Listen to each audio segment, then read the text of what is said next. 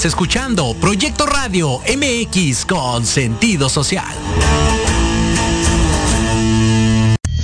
Las opiniones vertidas en este programa son exclusiva responsabilidad de quienes las emiten y no representan necesariamente el pensamiento ni la línea editorial de esta emisora.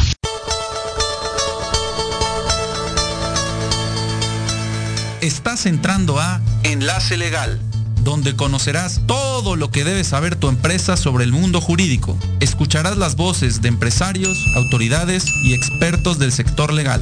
¡Comenzamos!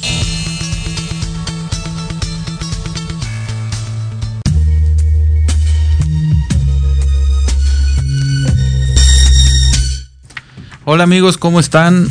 Nos encontramos en otro programa más de Enlace Legal en el cual vamos a hablar sobre las factureras y su responsabilidad penal. Para ello hemos invitado al licenciado David Sánchez Sánchez, quien es egresado de la Facultad de Derecho de la UNAM, maestrante por el posgrado de dicha facultad con la tesis dogmática del procedimiento penal en de las personas jurídicas. Además es asesor jurídico empresarial, asesor legislativo de la Comisión de Derechos Humanos de la Ciudad de México, en materia penal y amparo. Es profesor adjunto en la Facultad de Derecho de la UNAM de Teoría del Proceso y la materia de Derecho Penal y es abogado defensor en materia penal. Hola David, ¿cómo estás? Jesús, buenos días, muy bien, saludándote a ti y a tu auditorio, Jesús, con todo el gusto. Oye, pues muchas gracias por venir, por estar, la verdad es que es un placer tenerte. Eh, vamos a platicar de, este tema de, la responsabilidad penal para las factureras y para las empresas en general. Y bueno, para este tema comentarle a la audiencia que hubo una reforma reciente a la norma penal en la cual se equiparó esta conducta de vender facturas a delincuencia organizada. Ya David nos va, nos va a platicar más a detalle o, o más al respecto, ¿no? Este, me gustaría preguntarte, David, ¿en qué consisten las empresas llamadas EFOS? Así es, Jesús, como bien mencionas, este, eh, fue una reforma aprobada en 2019 donde las empresas llamadas factureras eh, fueron consideradas como una un foco de actividad muy peligrosa para la economía del país y para la política tributaria. Eh, tenemos por un lado las CEFOS, que son las empresas que facturan operaciones simuladas, que van de la mano con las CEDOS, que son las empresas que deducen estas operaciones simuladas. Entonces son dos. Primero las que facturan y posteriormente las que deducen mediante estas facturas eh, el producto de esas operaciones simuladas quiero hacer una precisión, este Jesús, que en esta categorización comenzó de manera muy fuerte en 2013, cuando incluso hubo directrices internas en el SAT, todavía no estaba a nivel de legislación, pero fueron directrices internas del SAT donde se endureció la persecución tanto de EDOS como de EFOS. Ok, correcto. Y le puedes comentar a la audiencia si esta actividad de vender facturas por operaciones simuladas es un delito. Bueno, eh, digamos que es la puerta para uno, dos o tres delitos o incluso más, este Jesús. En sí mismo la, expedición de comprobantes, ya sea que, que no amparen o que, o que amparen operaciones simuladas o que carezcan de los requisitos fiscales, es en sí mismo ya desde una infracción fiscal hasta un delito. En este caso, sí existe un tipo penal específico para eh, este engaño, porque realmente lo que es es un engaño porque es una emisión de una factura que no ampara una operación o una transmisión de un bien. Entonces, genéricamente considerado, este engaño podría entrar dentro de las conductas contempladas por el artículo 108 del Código Fiscal de la Federación, en el que mediante este engaño se obtiene un beneficio indebido o un lucro. Ahora bien, una vez que estas operaciones simuladas ya son declaradas como inexistentes, pasamos a otro escenario que es el artículo 113, también del Código Fiscal, 113 bis del Código Fiscal, en donde nos dicen que ameritará una prisión de 2 a 9 años eh, al que enajene o haga uso de estas, de estas facturas inexistentes, pero ya tiene que haber una determinación de que los actos efectivamente fueron simulados, además inexistentes. Entonces, sí constituye un delito, por lo menos un delito, pero yo te podría asegurar que desencadena algún otro como consecuencia. Correcto.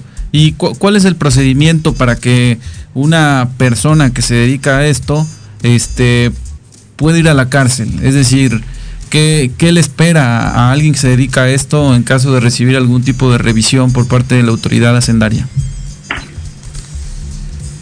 Pues mira, eh, aquí habría que hacer una distinción, Jesús, entre quien se dedica de lleno a esto, que en este caso sería una EFO, una empresa que factura operaciones simuladas, que esa es su actividad principal, y la distinción con la EDO, que es quien deduce, que muchas veces son empresas bien establecidas que tienen una actividad económica regular, pero que en algún momento se valen de eh, inexistentes o que amparan actividades simuladas para determinados fines contables. Entonces, alguien que de lleno se dedica a esta emisión de facturas eh, o, a, facturar operaciones simuladas, pues el panorama es muy negro porque no tiene otra actividad incluso el procedimiento del 69B va a ser más rápido. Entonces van a detectar que su actividad es la, facturación de operaciones simuladas, arranca el procedimiento especial del 39B del Código Fiscal, le, eh, notifican eh, donde se hace saber la presunción de que está emitiendo facturas falsas y tiene 15 días para desvirtuar esa presunción de falsedad, cosa que no va a ocurrir porque actividad es simplemente la facturación de operaciones simuladas. Lo que ha pasado, Jesús, es que son empresas eh, comúnmente llamadas fantasmas con domicilios inexistentes, con órganos o administradores que no existen, incluso personas que han fallecido, se lleva la INE, se da de alta la empresa o la sociedad anónima y empieza la facturación. Esa sí es delincuencia de lleno, este Jesús. En caso de la EDO, el procedimiento va a ser diferente, pero también va a estar ajustado al 69B del Código Fiscal de la Federación, que si quieres lo podemos explicar rápidamente o podemos ahondar un poquito en él. Sí, sí sería interesante comentarle a la audiencia, pues cuál es cuál es este procedimiento del 69B. Pues mira, en resumidas cuentas, Jesús, el 69B es un artículo de más o menos reciente creación que se implementó para combatir estos fraudes tributarios cometidos a través de empresas fantasmas y de facturación falsa. ¿En qué consiste básicamente?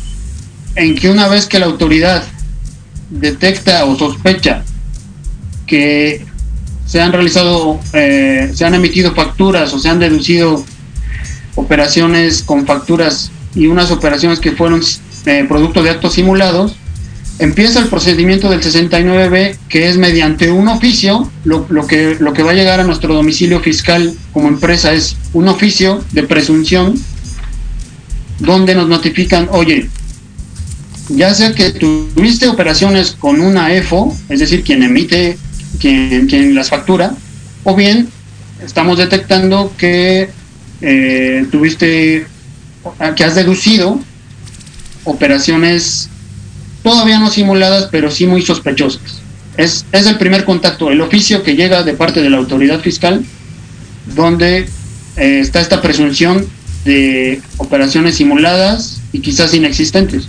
Una vez llegando este oficio, quien dedujo estas, estas cantidades eh, vía facturas que amparan operaciones simuladas, va a tener 30 días para desvirtuarlas. Es decir, yo puedo recibir el oficio con esta presunción de que estoy deduciendo operaciones simuladas, pero la autoridad me va a dar 30 días para desvirtuarlas.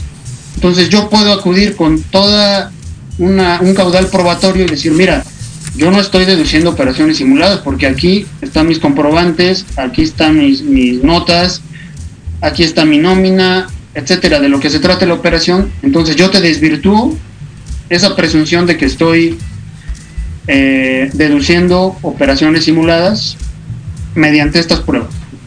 La autoridad a su vez resolverá en el sentido negativo o positivo. Puede decir efectivamente con estas pruebas tú desvirtúas esas operaciones y fin del procedimiento.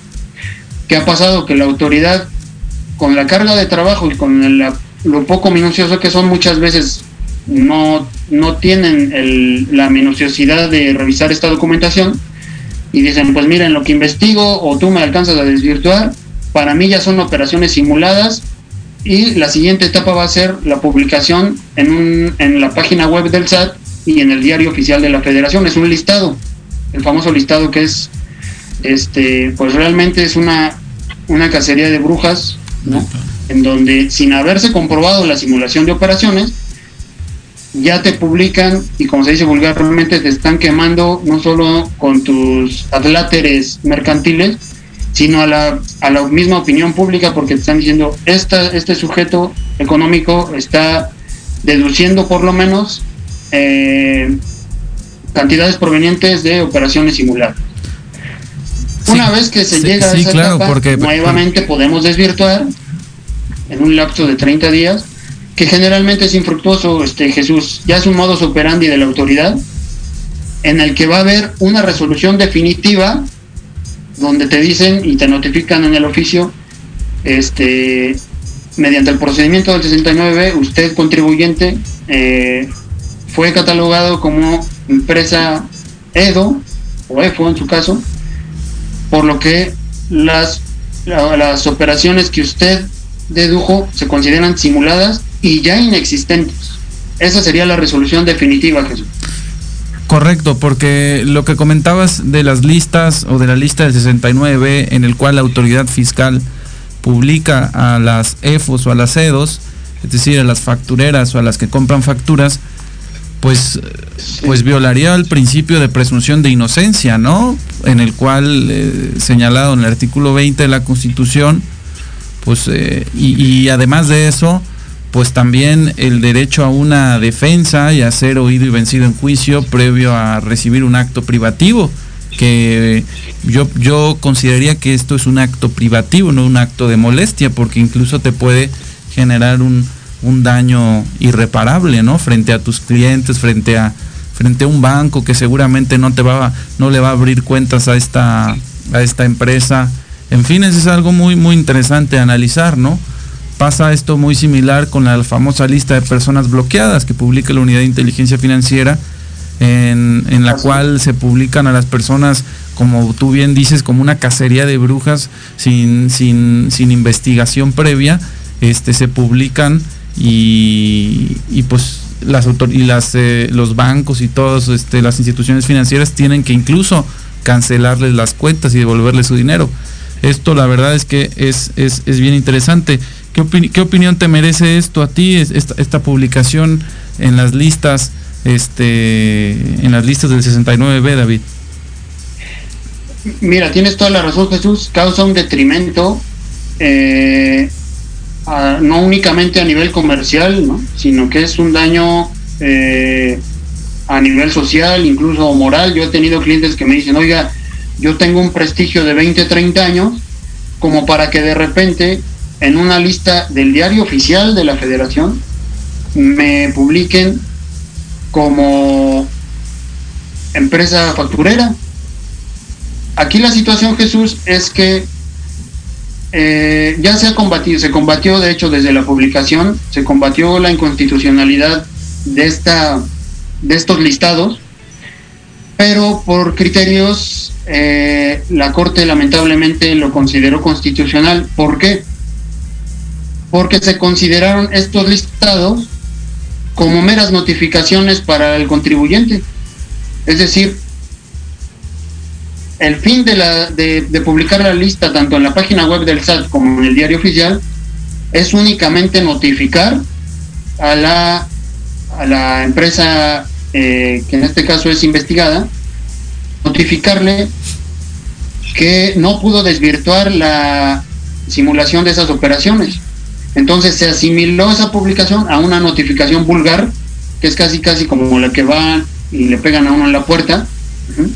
Pero, ¿cuál es la diferencia? Como bien tú dices, Jesús, que aquí se publica en un medio de difusión nacional y en Internet, que incluso en cualquier parte del mundo uno abre la página del SAT, incluso la página del diario oficial, y se va a encontrar con esos listados.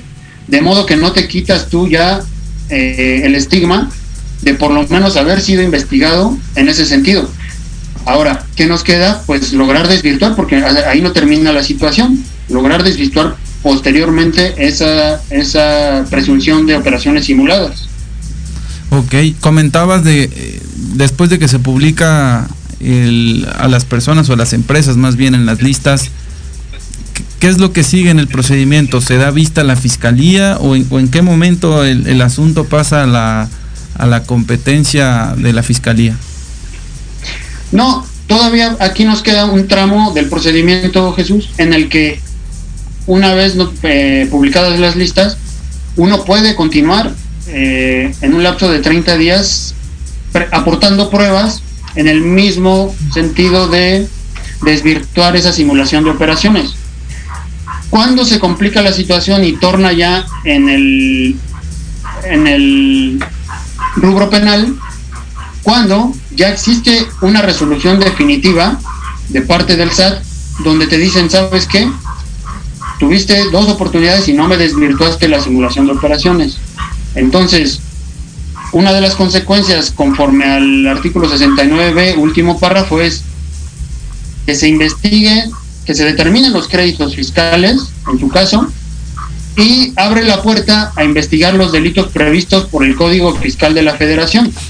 Es entonces cuando, una vez declaradas inexistentes esas operaciones, ya con resolución definitiva, empieza efectivamente la trama penal, este, Jesús, que además es ineludible por lo que nos ha mostrado la práctica. Ok, correcto. Y en, este tipo de casos, ¿quién, ¿quién sería responsable penalmente dentro de la empresa? Es decir, el, apoderado legal de la empresa, el director general de la empresa, los accionistas. Eh, muy buena pregunta, Jesús, pero eh, no, no tenemos una respuesta salvo a la observación del caso concreto, porque las reglas que se siguen en este sentido son las del artículo 95 del Código Fiscal de la Federación, en donde básicamente nos dice, son responsables de los delitos fiscales, uno, quien, quien concerte la realización del delito. La concertación la puede hacer, como tú dices bien, desde los dueños hasta el administrador único, hasta el consejo de administración, etcétera. Ese es el puro concierto del delito, que es la resolución de delinquir. O algún empleado, ¿no? O algún empleado de la empresa. Claro, claro, incluso algún empleado o el famoso contador que también por la práctica yo te puedo decir que muchas veces ha sido chivo expiatorio, en donde el Consejo de Administración dice, pues es que yo no lo determiné, esa fue actuación de mi contador, así que ve, vete sobre él, ¿no? Aquí hay un riesgo muy elevado porque los contadores han terminado siendo chivos expiatorios y el Consejo de Administración que previamente concertó la realización del delito eh, trata de quedar a salvo pero no perdamos de vista que también puede ser responsable el contador o algún empleado o su auxiliar porque realizó la conducta o el hecho descrito en la ley. Entonces ya tenemos dos, quien lo concerta y quien lo realiza. O bien conjuntamente ambos, que es la fracción tercera. Puede ser quien lo concerta, a quien se le ocurre, vamos a decirlo así, quien lo realiza, que es quien eh, adminicula toda la información contable, presenta las declaraciones en ese sentido y le da un peso a las facturas eh, falsas, o conjuntamente. O bien la fracción cuarta nos dice quien se sirva de otra persona como instrumento para ejecutarlo. Aquí que puede ser que el administrador único dice, pues yo embauco a mi contador o a mi departamento contable para que me maquillen o me hagan toda la maquinación de esta facturación falsa y vámonos. Y él se lava las manos. Pero también es, responsable porque se sirvió de otra persona como instrumento para ejecutar el delito o lo indujo dolosamente a cometerlo. Puede decirle, oye, oye, me contador, yo te contraté para que me erosiones la tasa fiscal. No te contraté para pagar bien mis impuestos. Entonces, dolosamente lo está induciendo. Entonces, es muy difícil eh, establecer, salvo ya teniendo un ejemplo concreto, Jesús, quién, quién o quiénes podrían ser los responsables del delito. Sí, claro. Y comentabas del, del tema este de la lista, que la Corte ya ha dicho que es constitucional la inclusión de empresas en la lista del SAT 69 entonces esto me lleva a decir que, que no, no tendríamos un medio de defensa constitucional válido en esa etapa del proceso, ¿no? Tendríamos que, como tú dices, desvirtuar en el fondo que el hecho de que sí se están realizando operaciones y que sí hay una materialidad en las operaciones, ¿no? Efectivamente, Jesús, sí hay medios de defensa, pero son en sede administrativa. Ya combatirlo vía amparo buscando una inconstitucionalidad de la norma, por lo menos en este renglón de, la, de las publicaciones de la lista, ya sería infructuoso porque este, este caminito ya lleva cinco años este, como una secuencia procesal. Entonces eso ya la Corte dijo que no, porque se asimiló a, meras notificaciones este, hacia el contribuyente, pero lo que decíamos hace rato, o sea, ya el, como decimos vulgarmente, el quemón ya no te lo quitas. Sí, claro. Después incluso... puedes desvirtuar en varias etapas, incluso en facultades de comprobación, puedes desvirtuar en tu recurso de revocación, en tu juicio de nulidad o en el amparo con, contra la sentencia que recaiga al juicio de nulidad. Sí, porque incluso platicabas que esto puede causar e incluso causa un daño moral ¿no? Al, a las empresas, podría dar, dar lugar a un procedimiento que se llama de responsabilidad patrimonial del Estado, en el cual un contribuyente puede demandar al Estado mexicano el pago de, el pago de dinero para resarcir ese daño moral, ¿no? Resarcir entre comillas, ¿no? Porque bueno, el daño moral pues no te lo quita nadie, como tú dices, como, como decían este, los maestros en la escuela, palo dado ni Dios lo quita, ¿no? Pero, pero realmente ese dinero pues te sirve para paliar la herida y decir, bueno, pues ya me afectaste la imagen, pero al menos me vas a retribuir económicamente, ¿no? Efectivamente, Jesús, y el daño, el daño es terrible, el daño es terrible y nosotros, por ejemplo, en el caso personal, eh, tenemos todavía pendiente una resolución en este sentido de plantear un daño moral por, por esta afectación que tuvo la empresa en su actividad mercantil. La dificultad en este caso, Jesús, es determinar a cuánto asciende ese, ese monto, porque si hay una dificultad en decir, yo ya quedé afectado en mi fama pública y en mi actividad comercial, pero eso cómo lo traslado a una cantidad líquida de que me afectó.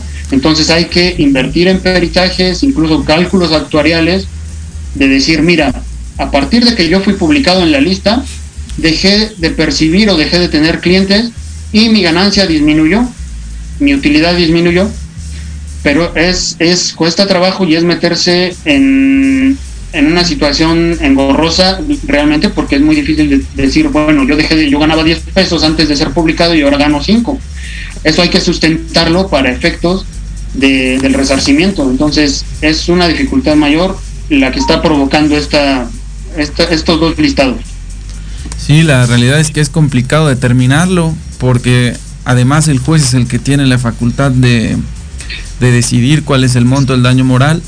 Eh, uno como abogado tendrá que aportar los elementos de convicción necesarios para que el juez decida, pero, pero sí es complicado y, en mi experiencia no hay muchos casos de, daño moral o sentencias de daño moral en contra del Estado.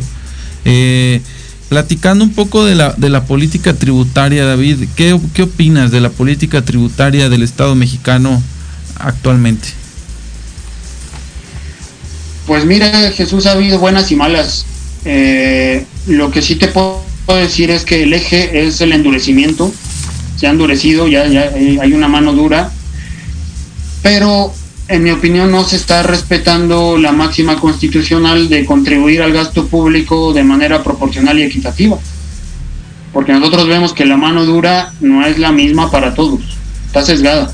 Está sesgada. Pero la directriz es esa, es endurecer. Y, no es aquí cosa de este sexenio del anterior o del anterior, sino que te digo, es una política que viene calcada eh, del, extranjero desde hace alrededor de 10 o 15 años. ¿no? Son políticas realmente, si se quiere ver, globalizadas, en donde tiene que existir un orden y una seguridad para las, seguridad entrecomillada, para las empresas inversoras y para quien finalmente va a mover el capital.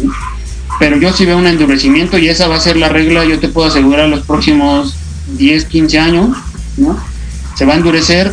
Una muestra clara de ello es considerar como delincuencia organizada esta actividad de las factureras.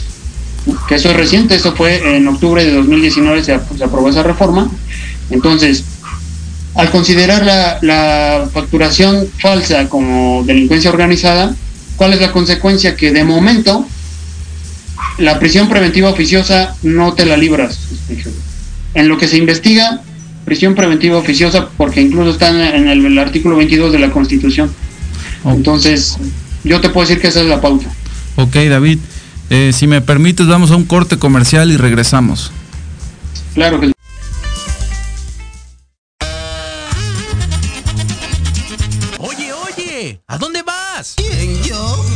Vamos a un corte rapidísimo y regresamos. Se va a poner interesante. Quédate en casa y escucha la programación de Proyecto Radio MX con sentido social. ¡Uh, la, la chulada! En la Oveja Limpia te ofrecemos servicio de fumigación, control de plagas y sanitización industrial o comercial.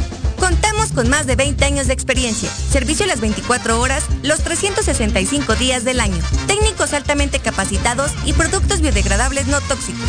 Búscanos en Facebook como La Oveja Limpia o contáctanos al WhatsApp 55 2107 7327, porque nos importa tu salud y la de tu familia. En La Oveja Limpia, tu lana vale.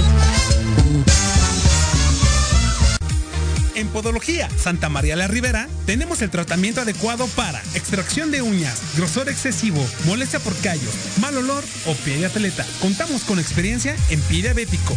Síguenos en redes sociales como Podología Santa María la Ribera o visítanos en la calle Santa María la Ribera, número 97B, Colonia Santa María la Ribera. Agenda una cita al teléfono 55 55 41 15 30. En Podología Santa María la Ribera caminas sin dolor.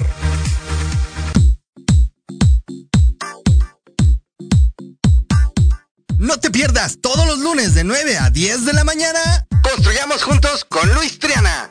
Programa de emprendedores para emprendedores. Solo por Proyecto Radio MX con sentido social.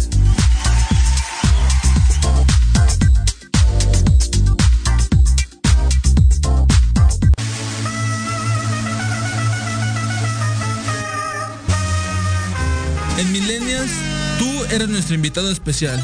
Un programa donde hablaremos de emprendedores, negocios, entretenimiento y cultura. Acompáñanos todos los jueves de 2 a 3 pm. Te esperamos aquí, en Proyecto Radio MX, con sentido social.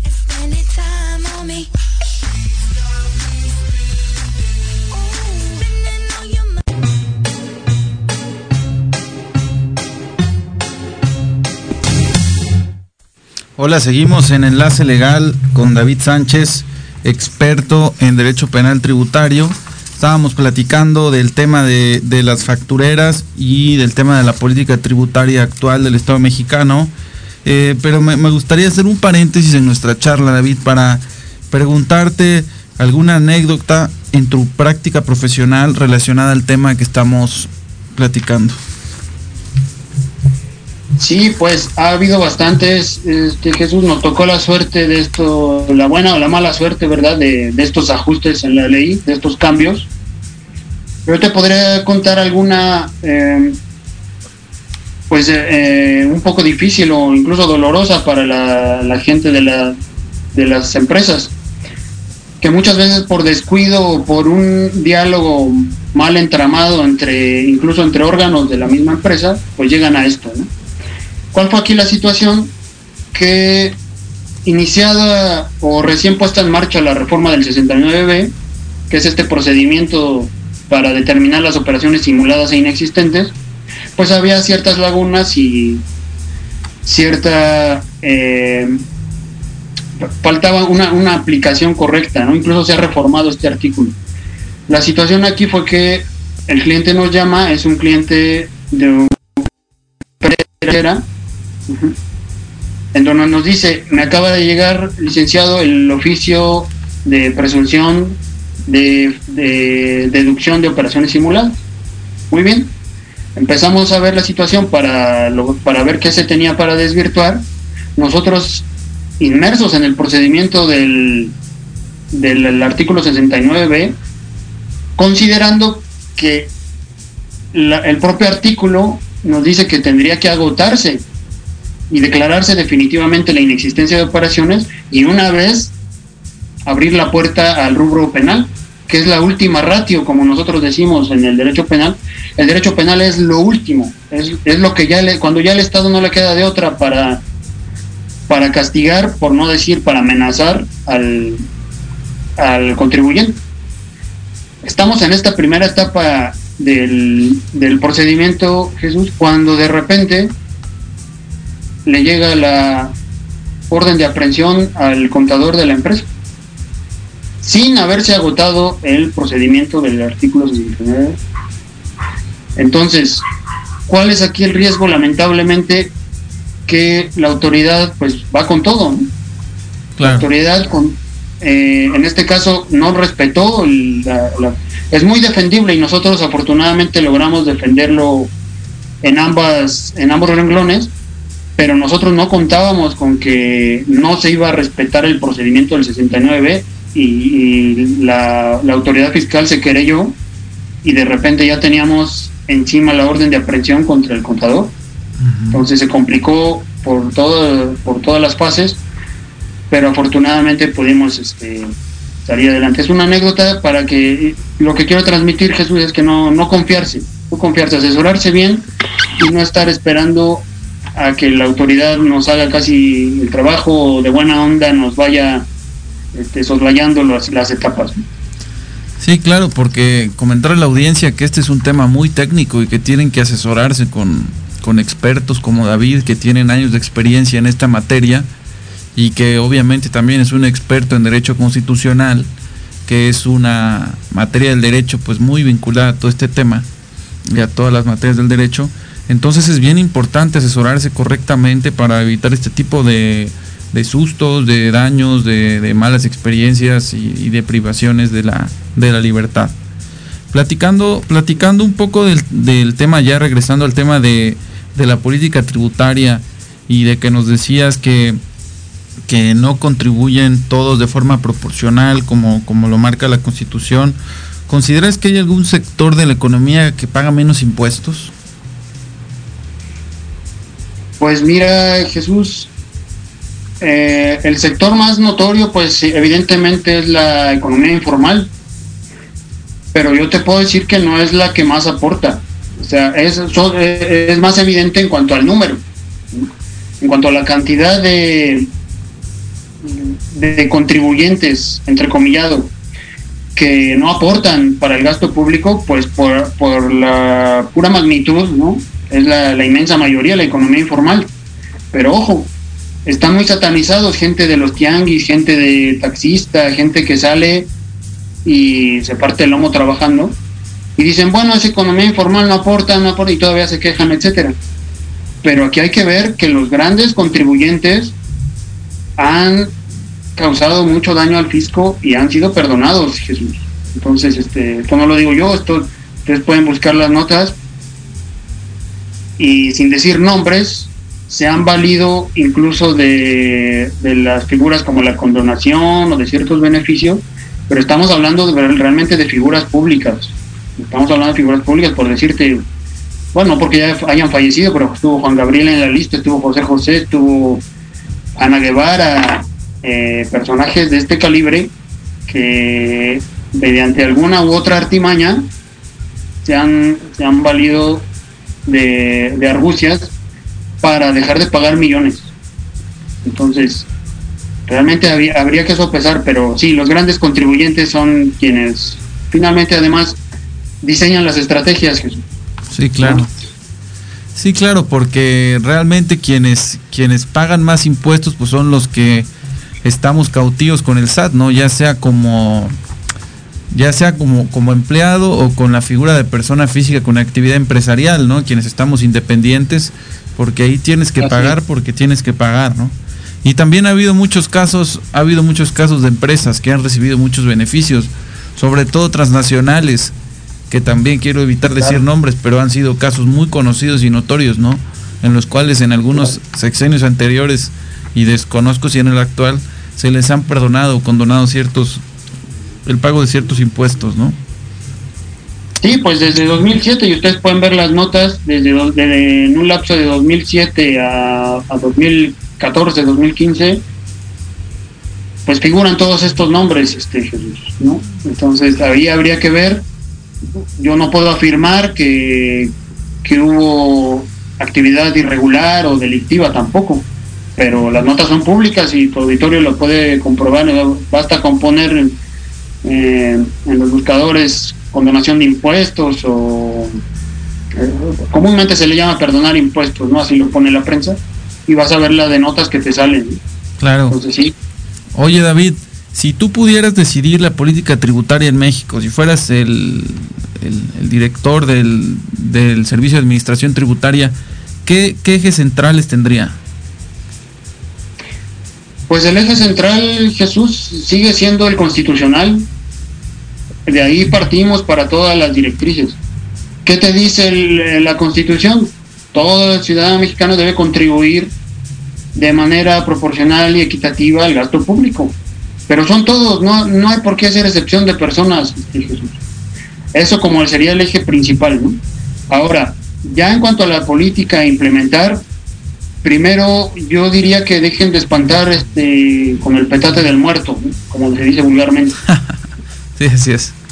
Sí, porque esta, esta política, esta, esta persecución que se ha dado de, considerar incluso delincuencia organizada, etcétera, pues viene de, teorías copiadas del extranjero y tergiversadas además. O sea, la política, realmente yo lo que ajustaría es la política criminal tributaria, no tanto la tributaria, porque finalmente si uno revisa los mecanismos contables, funcionan, funcionan, pero ajustar la proporcionalidad y medir con la misma vara a todo el mundo.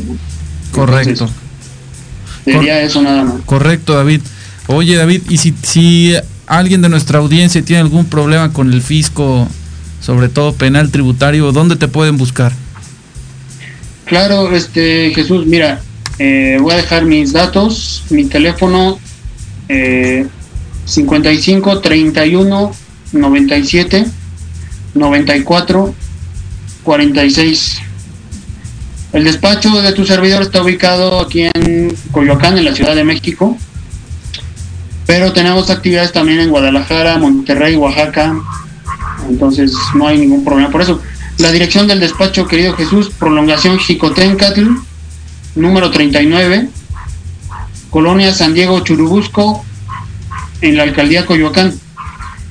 Perfecto. Eh, hay una página que está en construcción, por eso no me gustaría yo dárselas porque está, está en construcción, cambió de servidor. Pero de todas formas, si la quieren buscar, esperemos retomarla en unos 15 días aproximadamente, que es arreguivelázqueza.com. Perfecto, perfecto, David. Pues muchas gracias eh, por, por participar, por, por darnos todos estos estos conocimientos y esta experiencia. Creo que ha sido muy, muy buena para la audiencia. Gracias, David. Esperemos tenerte pronto en otro programa. Muchas gracias, Jesús. Eh, fue un gusto comentar estos temas contigo. Y nada más un consejo, asesores eh, necesitan asesoría buena de todo tipo, este, contable y todo, y sobre todo no, confiar, no confiarse, no esperar a ver qué nos dice la autoridad o que me llegue el oficio. Es mejor prevenir antes que tener ya la situación encima y ver qué se puede hacer. Correcto. Un saludo a ti y a todos tu auditorio. Gracias, David. Muchas gracias por escucharnos. Nos vemos el siguiente jueves a las 12 del día. Síganse cuidando del bicho chino. Bye bye. Quédate en casa. Quédate en casa. Si no es indispensable que salgas, quédate en casa.